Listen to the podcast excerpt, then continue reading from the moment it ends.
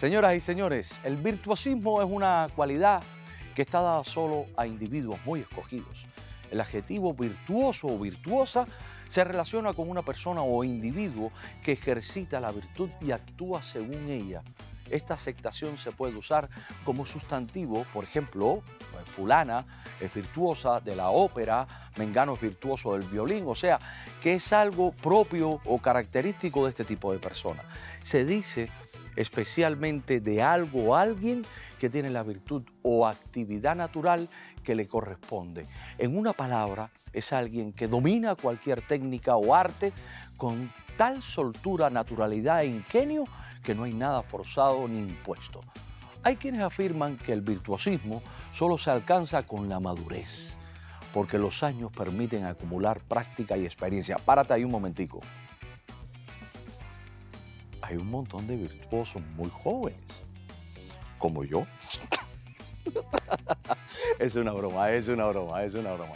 Han habido casos, por supuesto, como el compositor austriaco Wolfgang Amadeus Mozart, que tan solo seis años de edad era un virtuoso del violín y del piano y componía piezas con un elevado grado de complejidad desde los cuatro años. Era un genio. En el caso de los cantantes, el italiano Enrique Caruso, el tenor que cautivó al mundo a principios del siglo XX con sus interpretaciones, o la gran María Calas, hija de inmigrantes griegos que no tuvo rival ninguno.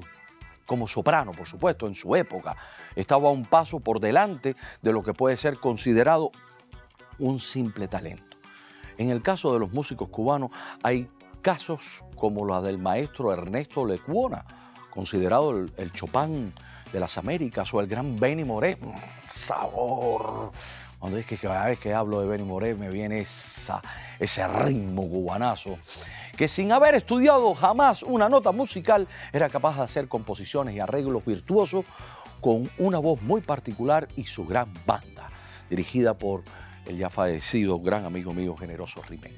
Entre las voces virtuosas femeninas está la de Rita Montaner, la única que con su timbre de soprano podía interpretar desde un manicero prodigioso hasta un lamento africano con la voz rasgada de una jazzista. ¿Qué decir de Olga Guilló, la gran dama del bolero? La señora Sentimiento Elena Burke, reina del feeling y por supuesto nuestra guarachera de Cuba, Celia Cruz, que llevó nuestra música a todos los rincones del planeta. Ser virtuoso es también ser original, sabiendo beber la fuente que nos identifican como cultura y origen, asimilando los tiempos en los que nos toca vivir, pero respetando y honrando a los que nos han dado esa identidad.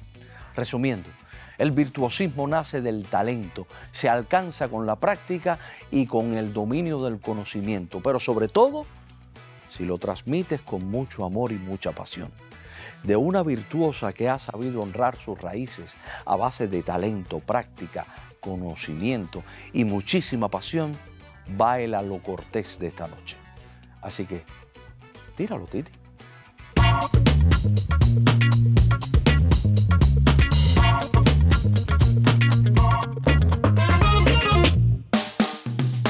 La persona que me acompaña esta noche nació en los Estados Unidos de padres inmigrantes cubanos. Su abuela cantaba y fue la reina de la radio en Matanza en 1947. Su padre también es músico y canta con ella, cantaba con ella desde bien pequeñita. Ha crecido bajo la influencia de la cultura americana, pero ha sabido honrar sus raíces cubanas que salen por cada poro de su piel. Ha cantado con grandes luminarias y es una virtuosa. En Alo Cortés, señoras y señores, Cachita López. Muy buenas noches, buenas noches. ¿Qué te parece? Gracias por tenerme aquí. muy lindo, muy lindo todo. Para mí es un verdadero placer y una verdadera honra eh, poderte tener, no solamente porque somos amigos de muchos años, sino porque desde el primer día que te vi cantando, yo dije, ay mamacita de mi vida, qué, qué diferente hubiera sido mi vida si yo hubiera tenido un poquitico de la voz que tiene esta señora. No, ¿Eh? no, no, no es para tanto. ¿Cuál es la canción que más disfrutas cantar? Chico, yo disfruto cantar todas las canciones. La buena música es buena música. No creo que tenga realmente una canción preferida. Depende de cómo me coja el aire. Sí, sí, pero eh, ¿te sientes más cómoda cantando música cubana o cantando música americana? Depende del que me esté acompañando cuando yo amanezca. Si tengo los ancestros un poco más oscuritos del lado de acá, despierto queriendo cantar rumba y hay días que despierto que lo que quiero cantar es un bolero y en otro momento lo que me deseo cantar es un blues o un jazz. Y, por ejemplo, algún, algo así bonito que pueda tararearme ahora aquí en la intimidad de este programa americano, algo americano. Algo americano. A ver, americano. Summertime and the living is easy. Fish are jumping and the cotton is high. Oh, daddy's rich. ¡Wow! ¿Cuál fue la primera vez que, que, que, te aprendiste y quién fue quien te enseñó a manejar todo esto vocalmente, con el diafragma, colocar tu voz, dar la tona, el tono adecuado en una canción? Bueno, mi papá es músico y yo empecé, yo me crié viendo a mi papá con, con sus orquestas, ¿no? Y desde, chiquito, desde chiquita pude analizar y, disfrutaba mucho los ensayos con los diferentes cantantes y fui notando cositas que me gustaban. Luego empecé primero tocando violín. A los seis años entonces empecé en un coro de negro americano y ahí tuve mi primer profesor de canto. Y desde allá para acá continúo con varios profesores. Cachita, una de las cosas que más me sorprende de ti es la, facilidad de palabra que tienes en el español y cómo te desenvuelves en el inglés perfectamente, que es tu lengua eh, materna porque naciste en este país. ¿Cómo, ¿Cómo has podido manejar los dos, los dos mundos? Ay, porque es que me trago siempre, es lo más, es lo más cómico. Mi cerebro funciona en, en inglés. Yo proceso, traduzco y escupo. Muchas veces, como que me falta un filtro, y digo mis disparates de vez en cuando, pero creo que domino bastante bien ambos idiomas. Pero eh, cantando eh, es ah, perfecto. esa es la música. Ahora, esa es la música. Una blanca cantando un coro de, música coral americana con negros. Cuéntame eso. Una cosa espectacular de, de, tantas experiencias lindas que he tenido. Creo que esos años fueron muy importantes para mí, porque me abrió muchísimo el oído Sabes que en el canto coral se trabaja no solo, no solo la buena armonía y el conocimiento, sino también aprender a cantar con otros cantantes, la respiración coral, que eso hoy en día todavía lo, utilizo, que me ayuda muchísimo. Ahora, ¿cómo te sentías la única blanquita en el, coro ese? Espectacular, espectacularmente espectacular. ¿Nunca tuviste ningún tipo de problema que la gente... Eh, Jamás en, ese mundo de, la música se respeta y sobre todo los galones uno se los gana cuando saca la voz y va colocando la voz y, va dando el tono y la gente te mira y te dice, wow, pero esta blanca canta como una negra. Pero sabes que a mí me dio tremenda gracia. Tengo una amiga que es una mentor mía, político, que ella estaba haciendo una fiesta para... Puedes hablar en inglés, ¿no? Ah, perfecto. Estaba haciendo una fiesta para una de sus campañas, ¿no? en inglés. In English, okay. So she's doing this big event, right? Y yo soy la única blanquita in the whole party, in the whole party. Y tienen una banda espectacular. Y ella va, que es una negra americana, y le dice, yo quiero que mi hija les cante una canción. Y ellos me miran como diciendo, su hija ni su hija. Al ratico ella va y le dice, hey, yo quiero que mi hija les cante una canción. Al final... Como para quedar bien me invitan y le pregunto, Miss Mendigal, what would you like for me to sing? Y me, me pide un tema de jazz, un standard de jazz. Y cuando esa gente que no me conocía me da la oportunidad de cantar, las expresiones en la cara era una cosa comiquísima. Y luego me dicen, can you stay? I go, oh no, I could have stayed earlier. Pero ya, no, ya me tengo que ir, ya me esperaron demasiado para invitarme. ¿cuál, cuál, fue, ¿Cuál fue el tema ese? Eh, at Last. At last, Etta James. At last, my love has come along. My lonely days are over, and life is like a song. Señoras y señores, Cachita López con nosotros aquí en Alo Cortés. Estamos hablando de tú a tú, de corazón a corazón, y, y estoy tratando de entender cómo esta mujer hermosa, una gran amiga, con muchísimo talento, virtuosa, que ha hecho de un gran esfuerzo en su vida para llegar a donde está y precisamente con mucha humildad, que eso es algo que muchas veces los artistas eh, con talento pierden el piso, el tema de la humildad. Hay un disco tuyo que se llama Siempre Mercedes. Sí. Por siempre Mercedes. Por siempre Mercedes. ¿Quién es Mercedes y qué significa para ti? Ah, Mercedes era mi abuela.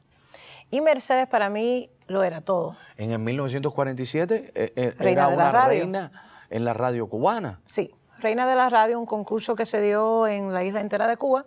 Y mi abuela ganó en, en Matanzas, una mujer espectacular con una voz divina. Cosas de la vida, se enamoró, tuvo familia y dejó su carrera atrás. Y luego le inculca la música a mi papá. Cuando mi papá viene a los Estados Unidos, que conoce a mi mamá, porque se conocen en el Mariel. Mi mamá vino en el 66 y regresó en el Mariel a buscar a su familia. ¿Y a sus tíos. Y se conocieron en el, mismo barco. En el mismo barco, tu papá le echó el ojo. Y dijo, esta es la rubia mía, y ya, y, estuvieron casados 26 años. Y de esa, de esa unión, de ese que él le pidió un cigarro a mi mamá, de esa unión salieron tres hijos. Era un picador de cigarros. Ah, un picador de cigarros, el viejo. Pues eh, mi papá luego, cuando ve que tengo bastante potencial para la música, eh, me empieza a preparar, a cultivar él musicalmente. Empiezo a trabajar con mi papá ya profesionalmente a los 13 años de edad. Yo tengo 36 años. ¿Ya cantabas en una tarima? Ya cantaba en tarima. Yo tomé ese, ese paso y le dije a mi papá, papi, mañana voy a empezar a trabajar con tu grupo. Y él me dice, ¿y a ti quién te dijo eso? ¿Y qué canción cantaste ese día? Bueno, todo. Mi papá tenía un grupo de música tradicional cubana. Y, lo más cómico, Tony, yo conocía, yo me conocía toda la música. Y era finadita y todo. Pero yo venía de un mundo clásico y un, un, mundo coral. Estaba acostumbrada a estar paradita así, muy fina, muy elegante. Y de repente mi papá me decía, pero niña, muévete me daba con el bajo por atrás. nunca te dijo, nunca te dijo, menea la batea. Oh, sí, sí, pero con palabras un poquitico más fuertes, ¿no? Sí. sí, como no. Mi suelta el culo, suelta el culo. No, no, no, no, mi papá me decía. ¿Más fuerte que eso? Más fuerte que eso. Yo estaba cantando y no, eso no lo podemos decir. Me hago en bajo y me dice, muévete, pero muévete, porque era una velita. Te cantaba un son de la loma riquísimo. Unas lágrimas negras riquísimas, pero así. Lágrimas negras. Aunque tú me has dejado en el abandono, aunque ya has muerto todas mis ilusiones, y en vez de maldecirte con justo encono. Esa me encanta, me encanta. En mis sueños se colmó, en mis sueños se colmó de bendiciones. ¿Tú sabes por qué esa canción me encanta? Porque cuando uno lo, escucha en Cuba, no tiene la connotación cuando lo oye aquí. En, los años 60 y 70, en Cuba esa era la canción del 31 de diciembre, pensando que el próximo año iba a cambiar el régimen castrista, se iba a desmoronar todo eso, iban a regresar los que se habían ido y de alguna manera era la canción de las canciones. Y también, por supuesto, por esa melancolía y esa eh, manera de, rasgarse uno cuando escucha lágrimas negras. Eh, obviamente, cuando tú lo empiezas a escuchar aquí, empiezas a pensar de la otra manera, de la manera de cuándo se acabará aquello para uno poder regresar. Bueno, estabas cantando, tu papá te decía, menéate, menéate. Menéate, menéate. ¿Y empezaste a menearte?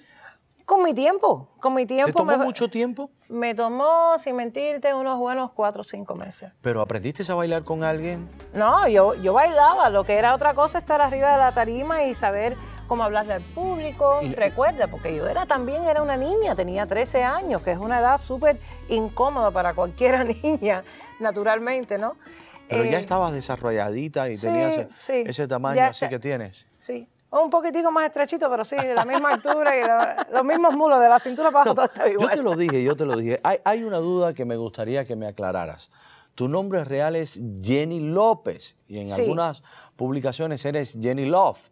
¿Cómo es que ahora eres eh, Cachita ah, López? ¿Qué, te hizo cambiar entonces? Sencillo. Mi nombre es Jenny López.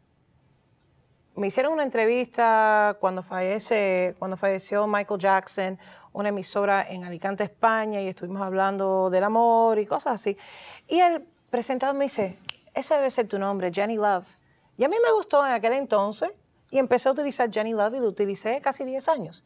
Sí, yo fui a conciertos tuyos. Y tú me conociste cuando trabajamos en otro canal como Jenny Love. Jenny Love. Pero pasan mil cosas, me invitan años y años y años, hace como cuatro, casi cinco años, me invitan a hacer un evento donde puedo yo conocer a, uno de los artistas que más respeto y que más he admirado toda mi vida, el gran Desmond Child. Ah, pensé que me ibas a decir que yo.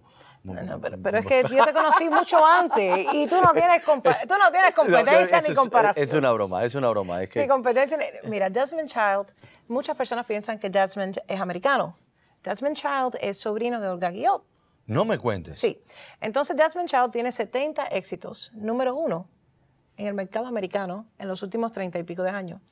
Todo Living on a Prayer de Bon Jovi, canciones de Aerosmith, eh, Living la Vida Loca de Ricky Martin, prácticamente fue uno de los productores eh, más importantes en crear el boom latino aquí en los Estados Unidos. El crossover. El crossover.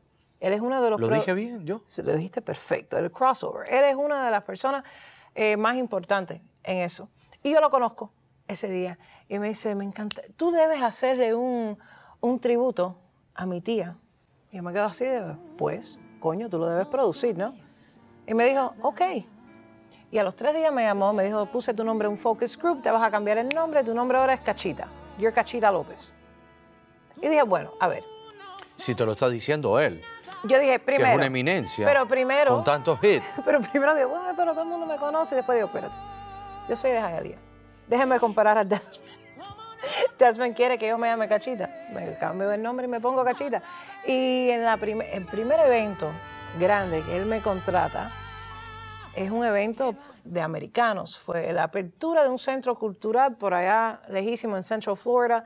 Eh, no había un latino, no había un afroamericano, no había un chino, eran puros gringos, pestañas rubias, ojos eh, azules. Estilo así, redneck, ¿no? Eh. Super redneck. Y él va y me dice, vas con un piano y una percusión, ¿ok? No batería, no, no, con una percusión.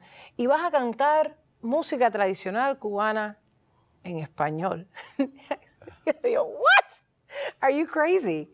Me dice, hazme caso, mujer, hazme caso. Efectivamente, efectivamente yo llegué, sufrieron un poquito para pronunciar el nombre al, ¿Cómo principio. Decían, no, Chiquita, como la banana.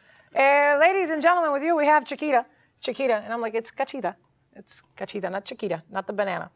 Eh, pero jugamos con eso mucho y fue una noche espectacular. Los americanos súper abiertos a la música cubana. ¿Y, bailaron? Y bailaron. Standing ovation. ¿Oh, sí?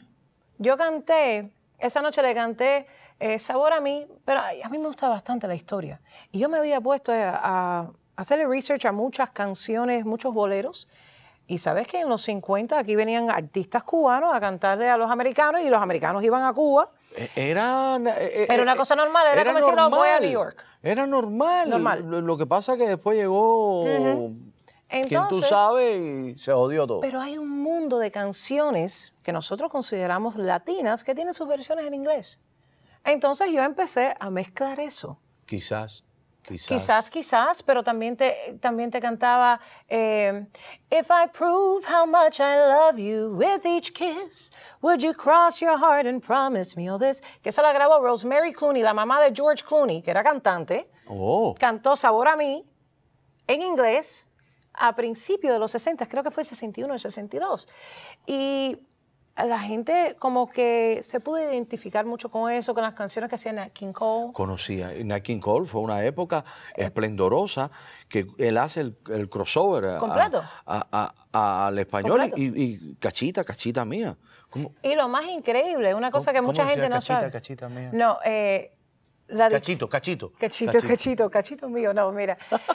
Olga Guillot, la gran, la gran reina del bolero, era, fue la que fue el coach de Nat King Cole para su primer disco en español, para la adicción.